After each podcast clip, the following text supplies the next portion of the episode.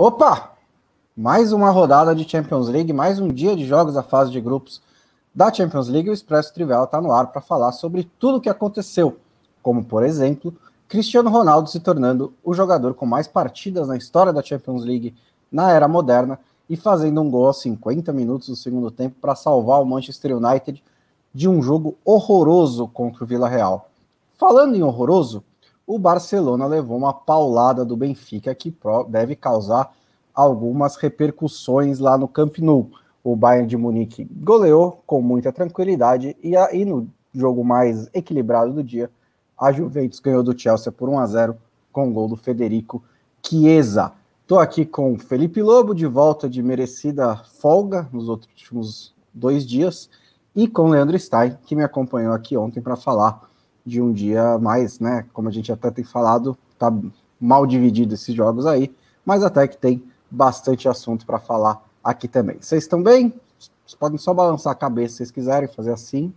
Então tá todo mundo bem. Vamos nessa, vamos começar é, falando, Lobo, desse Benfica 3, Barcelona 0. É, o grande jogo do Benfica. É, o time ainda não tinha engrenado muito com o Jorge Jesus, acho que estava meio que devendo um jogo desses. Quando o grupo foi sorteado, é, eu pelo menos avaliei ali, beleza, o Barcelona ainda é favorito para passar, mas está vulnerável e o Benfica pode aproveitar. Ainda estamos só na segunda rodada, não dá para dizer com certeza que isso vai acontecer, mas esse foi um resultado muito, muito marcante. É, acho que para o Barcelona, eu sei que não vale muita coisa para o time, mas é, no primeiro tempo o time até jogou razoavelmente bem, tirando a parte defensiva foi muito ruim, tomou um gol muito cedo, mas o Benfica não fez uma grande, grande partida no primeiro tempo, né? O Barcelona perdeu alguns gols, teve uma, é, uma intervenção, digamos, do Lucas Veríssimo, que foi uma defesa foi espetacular. É, foi espetacular do lado dele, mas foi péssima do lado do Luke De Jong, que fez outro jogo muito ruim. É, perdeu esse gol que ele toca muito fraco e o, o Lucas Veríssimo consegue salvar, né? E no segundo tempo ele tenta colocar a bola para dentro e não consegue. Enfim, foi um jogo ruim dele. É, mas no segundo tempo o Benfica apertou a ferida, né? É, o Barcelona estava mal é, em alguns aspectos e o Benfica aproveitou para para consolidar a vitória, fazer o segundo gol, e aí o segundo gol matou o jogo, porque o Barcelona é, desistiu, e aí teve o terceiro gol já é, com a partida mais ou menos definida. É, e um aspecto que dá para é, notar como o Barcelona não foi bem foi que o, o Piquet tomou um cartão é, relativamente cedo no jogo, e logo depois ele deu uma entrada que num árbitro um pouquinho mais rigoroso talvez desse outro cartão. E o Ronald Koeman tirou o Piquet do jogo. Colocou o Gavi, uhum. que é um jogador jovem, 17 anos, é um bom jogador, inclusive, fez um bom jogo no fim de semana.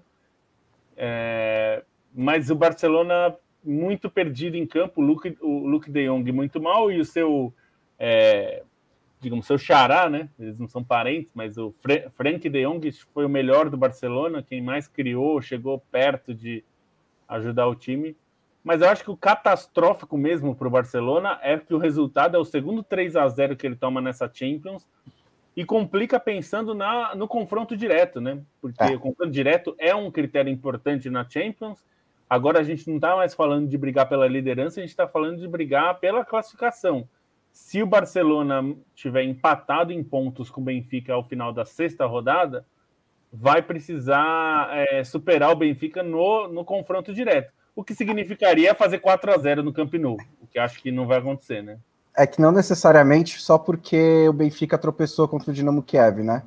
É, então, assim, é, se o Barcelona não fizer isso, o sim, que é o dizendo, mas... No caso, no caso de, de os dois terminarem empatados, né, é, considerando é. que o Barcelona está com zero pontos e o Benfica Sim. tem quatro, é, é. digamos que né, numa situação aí hipotética. Dois... E aí, é. assim, não vai poder perder pontos do, pro Dinamo Kiev, que não, não é um time ruim. É, a gente tem que lembrar o primeiro jogo, né? Contra o Benfica, que o Benfica se complicou. E vai tomar outra sova do Bayern, que, enfim, como você falou, o Bayern passou com uma tranquilidade imensa. É. É, até recuperando o Sané, que parecia que estava meio morto, mas agora voltou, apareceu nesse jogo. Vai ficar difícil para o Barcelona pensar é. nisso. Assim, o, dando mais ou menos a lógica, digamos assim, o Benfica faz mais três pontos ganhando do, do Dinamo de Kiev e perde as duas do, Bayern, do Bayern de Munique, aí fica com sete. Se o Barcelona ganha as duas do Dinamo de Kiev e ganha o confronto direto contra o Benfica, fica com nove e se classifica. É que a gente não tem segurança nenhuma que o Barcelona consegue ganhar nenhum jogo. É. Nenhum jogo. Você pega qualquer jogo do Campeonato Espanhol, é, eu olhei o jogo contra o Levante no fim de semana, Falei, hum, será que eu aposto no Levante? Porque é possível. Tava uma odd gigantesca. É, é possível. O Barcelona ganhou por 3 a 0 ok, tudo bem. Mas é, você não tem segurança que o Barcelona vai ganhar. E aí, eu, eu olho a escalação do, do Coman e eu realmente não entendo o que, que ele está tentando fazer. Eu acho que esse é, que é grande, o grande problema. É, tudo bem que ele não tem grandes, não tem um elenco farto, não está no, no, momento mais estrelado do Barcelona. Mas, por exemplo, ele joga com o Luke de Jong, ele decidiu que o Luke de Jong vai ser titular do Barcelona. É, e ele fala que nos cruzamentos o Luke de Jong é mais perigoso que o Neymar. Ok.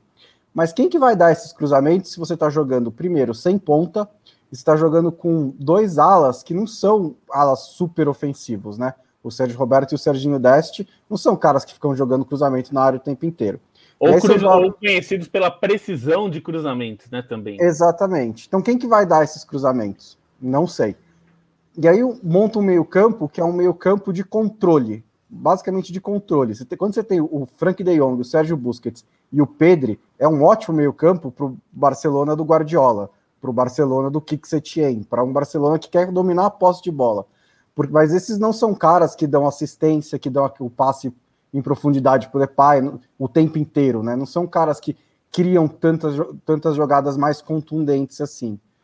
Só que ele não está jogando um jogo de controle, ele está jogando com um centroavante que só sabe cabecear, então eu não sei para onde ele está indo. Eu acho que esse é o principal problema, né? Qual o caminho para o Barcelona melhorar daqui para frente, Lobo?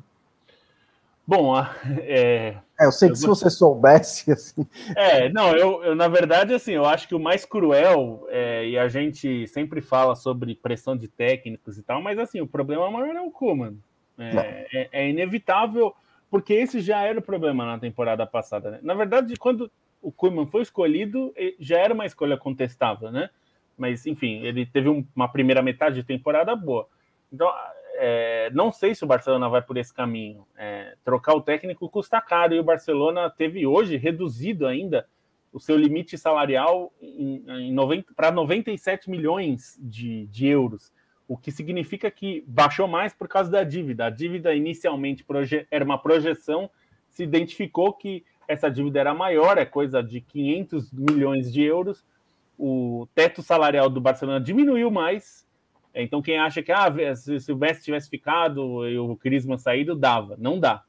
É, e ele significa que o Barcelona hoje, é, pelo teto salarial, caiu para algo como quinta ou sexta é, em termos de folha salarial, pelo, em teto salarial, né? Não dá para dizer exatamente, mas em teto salarial é, é não está nos quatro primeiros é, maiores, né?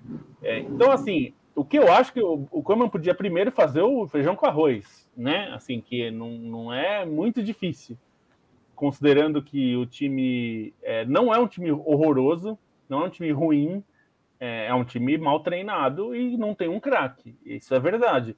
Mas é, tem bons jogadores, enfim, tem é, o Ansu Fati que está voltando, né? Entrou no lugar do próprio Luke De Jong no segundo tempo. É um jogador bastante útil, pode ser um destaque desse time. É, você tem o Felipe Coutinho, que não é um super craque, não é o jogador que brilhou no Liverpool, mas é um jogador útil, que pode ser esse jogador que você falou que faltou, né? Não tem um meio-campo de controle, é. não é a cara desse time. Você talvez teria que ter um jogador como o Felipe Coutinho atuando em uma das pontas, para eles fazer essa transição do, da ponta para o meio e criar uma oportunidade para o centroavante ou para o Depay. É, o Depay que é um jogador inteligente, que se movimenta. Então, eu acho que, na verdade, se o Koeman fizesse só o básico, é, acho que já seria bom. O esquema de três zagueiros não tem funcionado para dar segurança como deu na temporada passada. Na verdade, eu acho que deu mais insegurança. Os zagueiros. tomaram assim um sufoco do Benfica em vários momentos. O Darwin Nunes fez um carnaval na defesa do Barcelona, é, atuando em velocidade. Teve um lance ridículo que, que o Barcelona tomou um contra-ataque ali, um erro de saída, e, e, o Darwin Nunes recebeu na frente o. O, o estava quase no meio de campo, tomou um drible quase no meio campo e o Darwin Nunes perdeu o gol porque estava muito longe. Ele bateu, é, bateu na trave a bola. Mas acho que se fizer só isso, se você fizer um 4-3-3 bem básico, com dois pontinhas ali, que consigam fazer uma jogada simples, tal, tudo bem. Você não tem o Osman Dembele ainda, que é um jogador que pode, pode ser útil, mas você tem aí o Coutinho, você pode colocar o Coutinho para trabalhar ali as jogadas. Você não precisa do Luke De Jong necessariamente, mas se você quiser o Luke De Jong, você tem que, como você falou, é bom ter um ponta mesmo, né? Um ponta que possa. O Demir, por exemplo, que é um jogador jovem, mas habilidoso, que consegue chegar na, na linha de fundo para fazer um cruzamento, pelo menos. É, então, acho que é isso, fazer o básico. Ele não está fazendo o básico, e aí é difícil. E quem que se destacou no lado do Benfica, que ganhou bem, né, um placar bem amplo? Darwin Nunes fez dois gols. Quem mais foi um dos grandes destaques desse time? Olha, eu acho que tem, tem muitos destaques do Benfica. É, o goleiro, o Odisseas, é muito bom, um goleiro. É, é, é, um dos, e é um dos dez melhores nomes né, do futebol. É, muito bom, né? É, ele é, o nome dele é uma viagem. E o Lucas Veríssimo está muito bem, muito bem mesmo. Ele é um jogador muito seguro hoje é, é, na, no Benfica. E eu destacaria também o João Mário. O João Mário fez um jogo muito bom. Ele é um jogador é, bom, é o que você falou que faltou no Barcelona, falta, é. É, ele, ele ofereceu bastante no Benfica, porque ele é um jogador de bom passe, né? Esse passe é, para os atacantes da ponta, o Rafa Silva, o Darwin Nunes. É, e, e, até dá para dizer que, se a gente está falando de centroavante grandalhão, o Yarenchuk é muito mais útil para o time do que o Luke de Jong. Porque ele é um jogador, a gente viu na Euro, né? Ele não é um jogador é, só de empurrar a bola para a rede, ele ajuda ele faz essa parede, que ele é um cara grande, forte e tudo mais, mas ele é um cara que trabalha as jogadas, então ele trabalhou várias jogadas junto com o meio-campo, assim, encostando para fazer uma tabela e tudo mais, que é uma coisa também muito básica, né? Não estamos falando de, de fazer né, uma um, driblar três e tal, ou então uma inovação tática. Na verdade, é um time bastante acertado é, e faz as coisas básicas muito bem. Então, são muitos jogadores que se destacam, desde o goleiro, o, o Lucas Veríssimo, o João Mário e o Yarenchuk. E o Darwin Nunes, que é um jogador veloz, né? Muito veloz, e que a, aproveita muito isso. Ele fez dois gols, o segundo de pênalti, mas eu acho que se for para destacar, o mais destacado para mim foi o João Mário. Fez um jogo que é, controlou o jogo no segundo tempo e acho que foi fundamental para o Benfica sair com essa vitória. Ele que foi um motivo de briga né, com o Sporting, é, enfim, ainda é, né? Uma, uma certa tá na, na justiça, mas é, foi muito bem. Bom, antes de passar, vamos falar rapidinho do Bayern, porque acho que não tem muita coisa para falar, né? E a gente fecha esse grupo A, 5 a 0 sobre o Dinamo de Kiev, é, dois gols do Lewandowski, um do Gnabry, um do Sané, um do Choupo-Moting, que adora fazer esse gol do 4 a 0 e do 5 a 0 né? É, ah, o, é. é. o, que paga as contas dele hoje em dia, esse gol do 4 a 0 é, Contra o Dinamo de Kiev, nenhum problema, uma vitória tranquila do Bayern, né, Lobo? Nossa, tranquilíssima. O Bayern dominou o jogo desde o início. Até brinquei com vocês, né? A gente estava durante o jogo, veio gol do Bayern. Aí, adivinha? Dois gols do, do Lewandowski, um de pênalti, o segundo numa jogada do, do Thomas Miller, que é o, o jogador que ataca os espaços. É. Ele criou um espaço ali no meio que abriu a defesa do Dinamo Kiev. Mas o meu destaque é o Sané porque o Sané realmente é, fez um jogo muito bom, chutou uma bola na trave, deu uma assistência para o Gnabry. É, é um jogador que assim a gente espera que ele faça mais, né? Até na seleção alemã. E ele às vezes parece um jogador meio disperso. E num time como o Bayern, é, não dá para ser disperso, né? É, é, um time que joga numa, numa intensidade muito grande. Por isso que por vezes a gente via o, o, o, Coman, o Coman jogando e o Sané não, porque o Coman é um jogador muito mais ligado, né? Talvez o Sané seja até mais talentoso, mas o Coman sempre foi um jogador mais ligado. É o, o Bayern, assim, o maior símbolo do Bayern é o Thomas Miller, é um cara que é trabalhador, assim, tá ligado o tempo todo, cria jogadas. E hoje ele participou muito do jogo, participou ativamente do jogo. Acho que essa é a boa notícia é, para o Nagelsmann, né? Quer dizer, é um jogador que, que ele recuperado é capaz de ser. É, não, não vou dizer que ele pode chegar no nível dos antecessores, né? Do Ribéry e do Robin, que são super craques do Bayern, mas ele pode ser um jogador útil a ponto de decidir jogos, que eu acho que isso ele pode fazer. É, mas ele tem, ele é o que tem o talento de, diferente, né? Ele é o que tem o, essa, esse potencial. Acho que não chega no Robin no Ribéry, mas se ele for mais consistente, ele é o que tem esse potencial de ser diferente, de resolver jogadas é, mais do que o Coman, mais do que o Ginabri, que são jogadores mais verticais. É, bom, o grupo do Barcelona tem o Bayern de Munique, o grupo do Bayern de Munique, na verdade, né? Tem o Bayern de Munique na frente com seis pontos, oito gols, não sofreu nenhum ainda. O Benfica tem quatro, o Dinamo de Kiev tem um. E o Barcelona não tem nenhum. Kaique Fiuza tá por aqui. Rapaz, esse Barcelona, hein? KKKK. É. Doug Santiago também elogiando o Benfica. O Bruno Marion por aqui. Boa noite para o Juliano Máximo, para o Diego Manuel, para o Miguel Olímpio, para o Felipe Almeida, para a Camila Vila Real e para todo mundo que está aqui ouvindo o Expresso Trivela. Bom, vou falar do Manchester United contra o Vila Real, que foi outro jogo importante nessa rodada, principalmente também pelo Cristiano Ronaldo. Chegou a 178 jogos de Champions League desde da mudança né, de 92, superou Cacilhas com 177 é, e não fez um grande jogo, foi um jogo bem apagado do Cristiano Ronaldo, ele inclusive errou bastante é, e, e, e, fisicamente é, não conseguiu correr o jogo inteiro, que é uma das preocupações. Ele ainda tem potência, ele ainda tem força, mas a resistência não é a mesma. E essa foi uma questão nesse jogo, porque o Vila Real, é, o, o Solskjaer armou o Manchester United num 4-3-3, né? Ele vinha armando no 4-2-3-1 com uma dupla de volantes, o Fred e o Scott McTominay. Nesse jogo, ele colocou dois pontas, o Sancho Greenwood e o Pogba no lado do Bruno Fernandes no meio campo com o McTominay de volante. Ele não fez nada com essa formação, nada. O primeiro tempo foi completamente dominado pelo Vila Real. O Vila Real defendendo muito bem com duas linhas de quatro bem compactas e na hora de sair, ele, o Vila Real estava saindo uma saída curta, de pé em pé, com o Capuê e o Parejo se aproximando dos zagueiros, e o Manchester United marcava alto, mas não pressionava, ele não estava mordendo o Vila Real. Então, o Vila Real corria certos riscos na saída de bola, mas na hora que passava da marcação, pegava os caras com espaço. Conseguia acionar, principalmente o Danhuma pela esquerda, com muito espaço. E aí, ele deu o, o, o ex-jogador do Barnemouth, o melhor jogador do Barnemouth na, na, temporada passada, fez 15 gols na Championship, deu um baile no Diogo Dalot, que eu não consigo entender como ele terminou o primeiro tempo, muito menos como ele terminou o jogo, porque ele estava muito, muito mal. E aí, começou o, o Dajumar começou a criar jogadas pela esquerda, finalizações, é, exigindo muitas defesas do De Gea. De Gea fez um bom jogo, principalmente no primeiro tempo. É, o Stan até destacou isso lá no nosso, no, no nosso grupo, que ele tá, parece que está voltando a uma boa forma. É, mas não saiu o gol, né? Mas o Villarreal poderia ter terminado o primeiro tempo vencendo por um ou por dois gols de diferença, não o fez.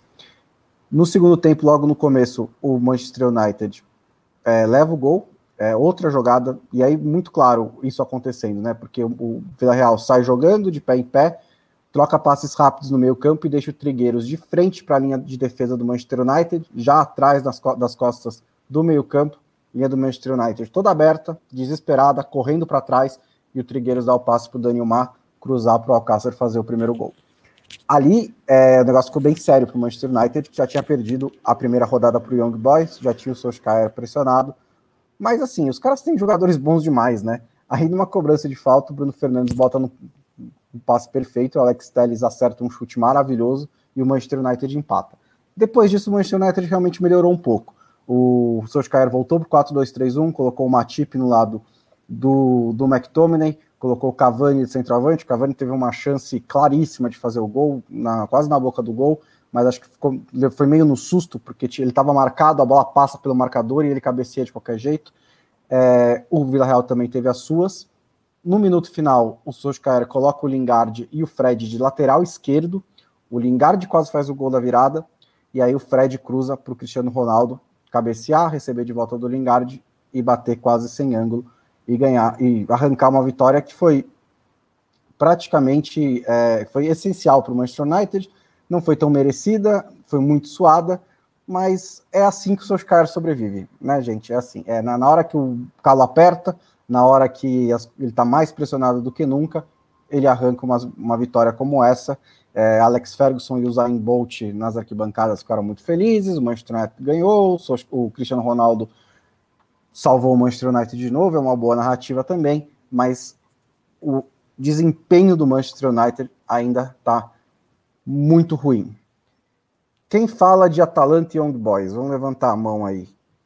Pode ser o Lobo, você fala de Atalanta Young Boys. É, o coitado está em 20 minutos, ele ainda não falou nada, né? Mas ele vou falar para ele, vou mandar para ele, mandar para ele logo mais. É... Fala aí, Lobo. 1 a 0 Atalanta Young Boys, como é que foi esse jogo? Ah, não tem muita coisa para falar, não. É, é um jogo que a Atalanta dominou do começo ao fim e é, conseguiu o gol ali no, no, segundo tempo. Uma ótima atuação do Duvan Zapata, o gol foi do Pessina. É, acho que a maior nota do jogo é a volta do público a, a Bergamo, né? Ao estádio de Bergamo.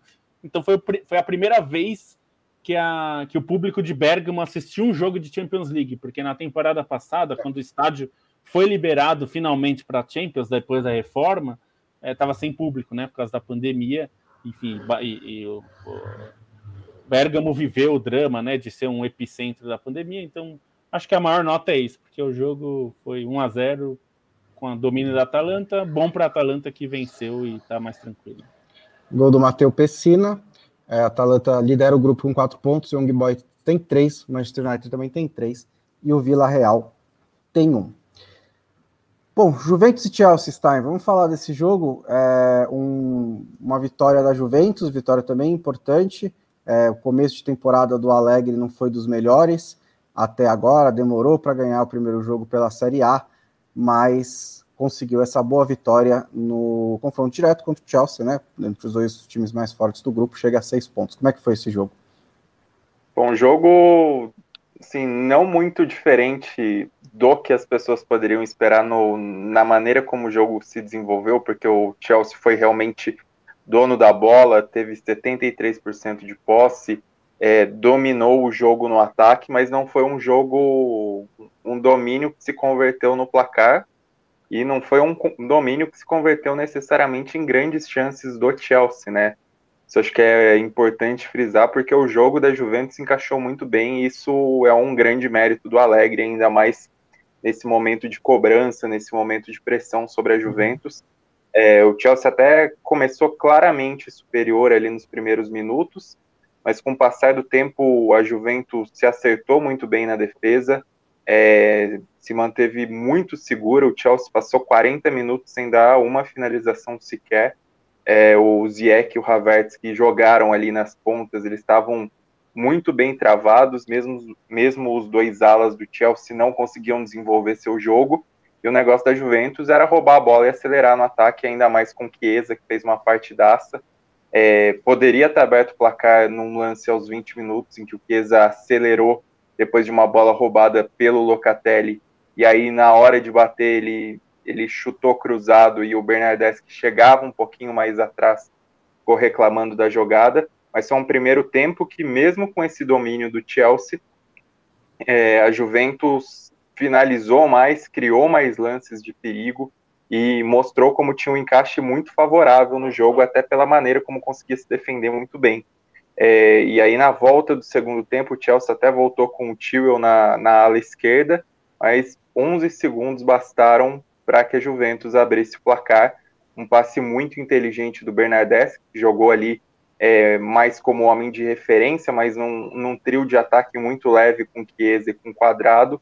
E, e aí o Chiesa entrou rasgando é, fez a diagonal e bateu forte no alto do gol, conseguiu abrir o placar. É, depois disso, o Chelsea, com a necessidade, tentou pressionar um pouco mais, tentou ser um pouco mais agressivo, é, mas não conseguia muitos espaços para as finalizações, não conseguia criar tantas chances assim. É, a Juventus poderia ter feito mais um gol no lance que o Bernardeschi perdeu. O Chelsea até fez alterações ali, botou tentou botar o time mais para frente, tentou botar jogadores mais jovens, mas ficou faltando mesmo. O Lukaku até tentava se movimentar, mas estava travado. Um lance só que ele conseguiu criar basicamente, já com uns 38 minutos, ele girou sobre o Bonucci e bateu para fora. Mas foi um jogo em que o Chelsea, por mais que tenha finalizado 16 vezes, o Chesney não chegou a fazer defesa, o Chelsea não teve espaço limpo para conseguir finalizar, e acho que isso conta muito como mérito da Juventus pela maneira como se encaixou defensivamente, e aí acho que um destaque do jogo é o Locatelli, que foi muito bem na, na proteção ali na cabeça de área, cortando os passes, a Juventus conseguiu evitar que o Lukaku fosse acionado exatamente cortando os passes e não é, deixando para o combate nele, que a gente sabe que é muito difícil, ainda mais com esse giro fatal que ele possui. E no ataque, o Chiesa fez uma senhora partida, um cara que a gente sabe o, o, talento dele, principalmente em jogadas individuais, na arrancada, no mano a mano. Isso valeu muito para a Juventus no jogo, tanto que com a leitura de espaço dele, ele conseguiu marcar esse gol decisivo e tanto que ele no momento em que ele foi substituído já no, no fim ali do segundo tempo, ele saiu muito aplaudido em Turim. Então, uma Juventus que já vinha dando alguns sinais de recuperação, já vinha de algumas vitórias na Série A, ainda que vitórias sem tanto peso, conquista um resultado bom para mostrar o encaixe do time e mesmo recobrar a confiança, né? Bater de frente com o Chelsea, que, que é um dos times a, a se bater nessa, nessa Champions League mesmo. E o Locatelli tem cumprido muito bem um papel no meio-campo da Juventus, que faz falta desde já há alguns anos, né? Desde a saída ali do Pirlo, do Pogba, parece que rola uma, um revezamento de meias na, na Juventus e nenhum consegue assumir esse papel de, de do, do, do, do, cara que, que puxa as cordinhas do meio campo, né? Distribui os passes e ele ainda tem chegada na área, ele é um excelente jogador e tem feito um bom começo de temporada na Juventus. É, pelo que você falou, Stein, o jogo refletiu mesmo essas estatísticas que são bem interessantes, porque o Chelsea teve 73% de posse de bola, deu 16 chutes a gol, é, só um no alvo. É, isso para mim é, é, indica né, um jogo de domínio ali meio estéreo, sem criar muitas oportunidades. O que, que faltou para esse Chelsea conseguir transformar esse domínio territorial em realmente chances de gol? Acho que faltou um pouco mais de criação ali, né? Acho que considerando que o Lukaku estava muito bem marcado, o, o, time não acertava esse passe final, não conseguia ter esse capricho no passe final. E aí, nessa função, acho que acabou faltando um pouco mais. Realmente do Ziyech e do Havertz, que são os dois caras com um pouco mais de qualidade técnica ali, com um pouco mais de visão de jogo. É, inclusive, esse, essa única finalização no gol do Chelsea aconteceu acho que com sete ou oito minutos de jogo, foi ainda um, um chute meio mascado do, do Lukaku que o Chesney pegou no centro, gol, no centro do gol sem muitas dificuldades. Então acho que mostra bem como o time teve esse problema, né? Mesmo quando é, conseguiu criar alguma chance no segundo tempo, foi numa tentativa de, de contra-ataque é, num lance ofensivo da Juventus, né? Que foi esse esse lance, o giro do Lukaku. Então, acho que faltou o Chelsea conseguir encarar uma defesa bem postada e fechada. A gente sabe que esse time do Torrell, ele conseguiu o sucesso muito graças à velocidade, a um jogo mais direto, e foi um time que acho que careceu de recursos num tipo de jogo que não, não deixava à vontade, como foi o que a Juventus fez. A Juventus com um bloco baixo, a Juventus recuando e jogando no contra-ataque, conseguiu ser muito mais eficiente. E teve o desfalque do Kanté, que testou positivo para a Covid-19, não pôde disputar esse jogo. Ele também faz uma falta nesse, né, nessa contundência aí do ataque da Juventus.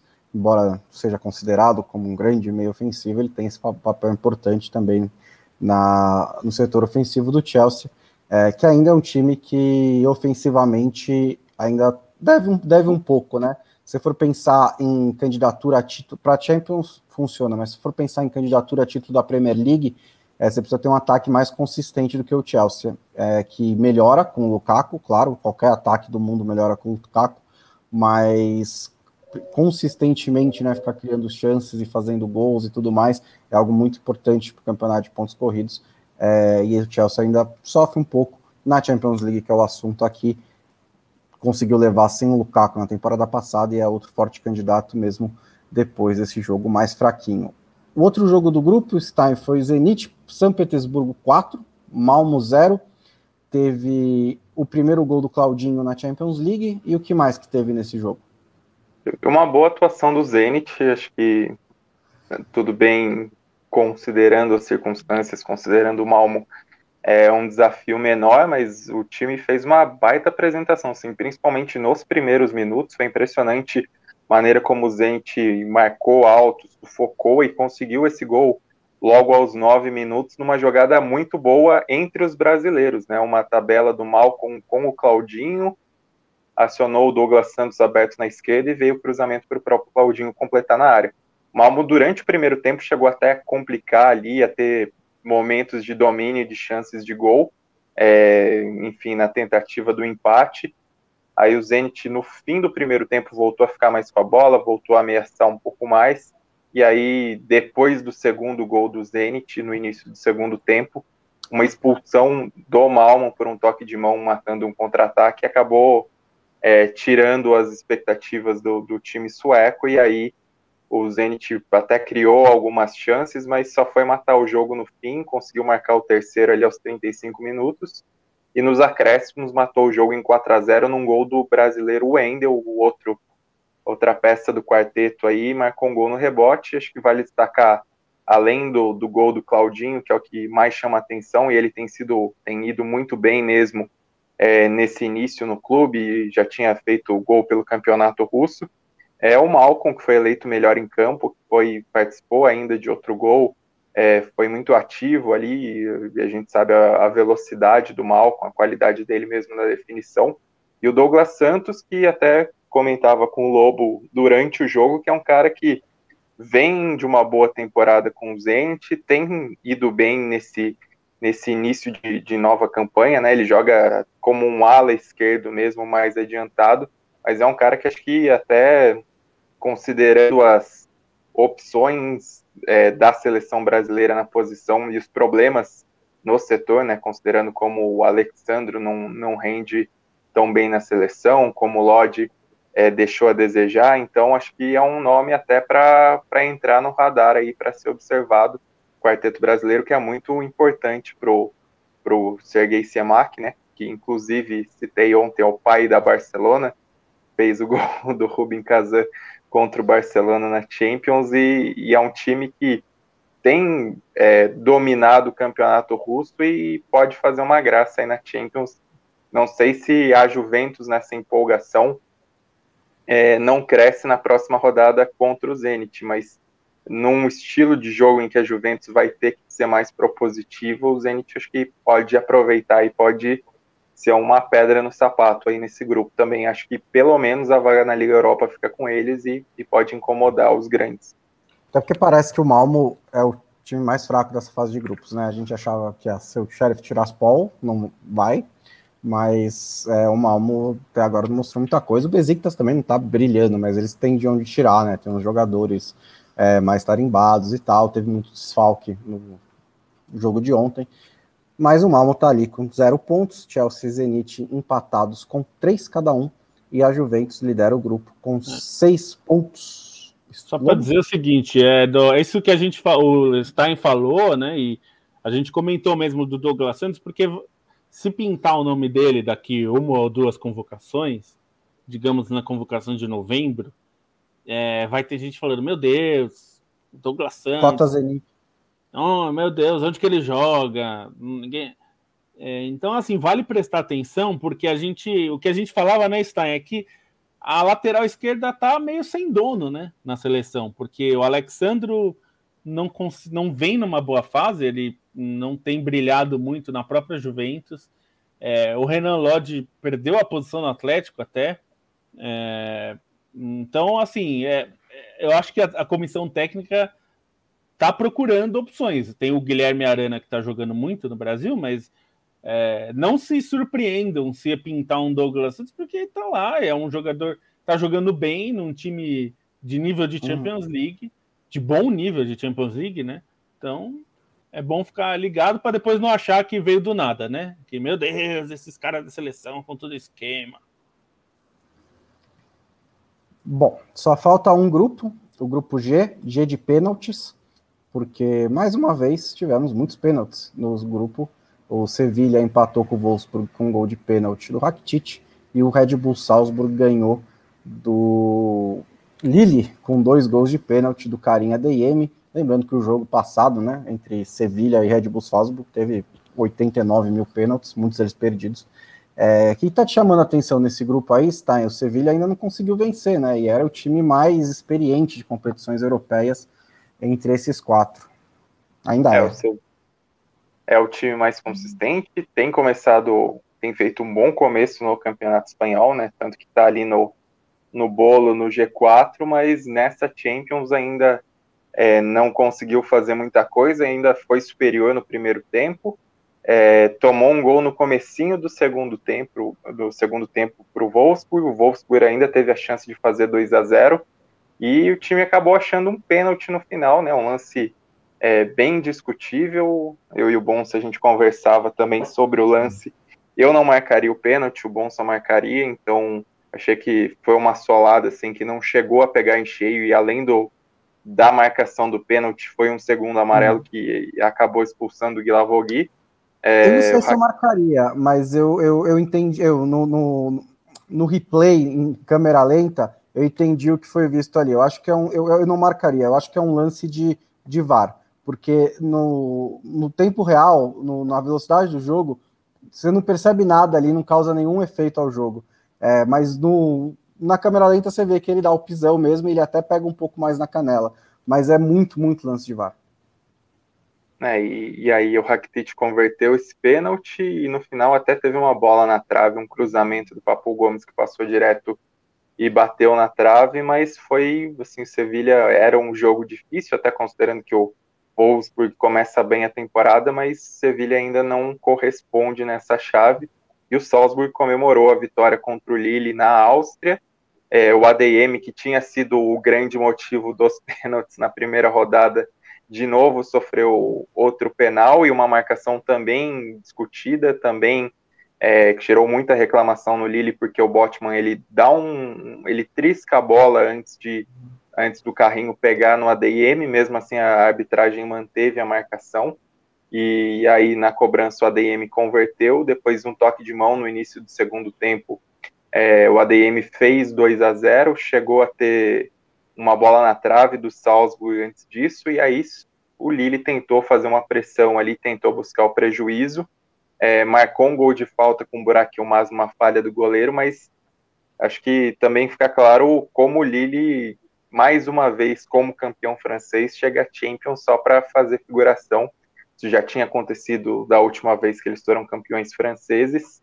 É, e o Salzburg com um time renovado de novo, né, o que acontece basicamente toda temporada, com novos destaques, bem conseguido sair bem e não duvido muito dessa classificação do Salzburg, até pensando como os adversários estão, né, como não, não tem um, uma força tão dominante nessa chave, como o time tem conseguido é, fazer boas partidas aí dentro, dentro das, das circunstâncias do grupo mas é um grupo que a gente tem a, o pensamento que se sair um quadro finalista aí já vai ser muito, porque é, um, é uma chave realmente nivelada para baixo, o nível de Liga Europa, e olhe lá, porque a Liga Europa essa temporada tem muito ah, grupo legal. legal. e muito grupo mais legal que esse. É, o Salzburg está com quatro pontos, o Sevilha e o Wolfsburg empatados com dois, e o Lille tem um. Ainda acho que passa Salzburg e o Sevilha dá um jeito aí também. É um, como a gente falou, um time muito mais experiente em competições europeias. Mais alguma coisa, senhores, sobre esse dia de Champions League, essa rodada, essa segunda rodada? Teve bons jogos, teve algumas surpresas, teve algumas pauladas. Foi uma boa rodada, né? Foi uma boa rodada. Acho que teve. É, muita gente já previa que talvez o, o Barcelona ia sofrer. Eu acreditava até menos que eu achava que não ia sofrer tanto quanto está sofrendo. Então, acho que é, é a, a, uma das histórias para se acompanhar vai ser desenvolvimento do Barcelona aí, porque em outras frentes, acho que a única surpresa mesmo da rodada contando jogos É, os grupos de ontem é mais a, o, o Sheriff Tiraspol, que é, vai brigar pela classificação, né? Pelas duas vitórias. Então, acho que foi, foi uma boa rodada. É, e foi hoje ainda acho que saiu melhor do que a encomenda do que a gente pensava de, do dia de hoje, né? Porque ontem foi um dia muito bom, muito acima também pelos confrontos, mas hoje também acho que o, o Juventus e Chelsea entregou um jogo bom acima do que poderia se prever. Benfica e Barcelona é histórico, então acho que acaba sendo uma boa rodada também, especificamente nessa quarta. É isso aí. E depois da, da data FIFA, né? Agora a gente tem mais uma rodadinha de campeonatos nacionais. Para de novo para os jogos das, seleção, das, das seleções. E lá para o meio de outubro, nós temos as outras rodadas da Champions League, as rodadas 3 e 4, que aí já vão encaminhar muitos desses grupos. E a gente volta com o Expresso Trivela para falar sobre todos esses jogos. Obrigado, Felipe Lobo, obrigado, Leandro Stein, obrigado para o Anderson Lopes, para o Rodrigo Passos, para o Bruno Verginazzi, para o João Paulo Mening Machado, para o Coach Dene, para o Guilherme Diogo e para todo mundo que acompanhou mais essa edição do Expresso Trivela. A gente volta assim que a gente achar que é importante que a gente volte. Expresso Trivela é meio surpresa, é, é, é, é, surpreendente, mas é geralmente nas rodadas da Champions League ou quando tem jogo, muitos jogos de campeonatos nacionais durante a semana a gente faz Expresso Trivela. Segunda e quinta a gente tem o nosso podcast fixo. Amanhã estaremos lá com o Leandro e a mim, com o Matias Pinto falando sobre muitos de Libertadores. E vocês também podem apoiar a Trivela no apoia.se barra Trivela. A gente precisa da sua ajuda. apoia.se barra Trivela. Valeu, gente. Até a próxima.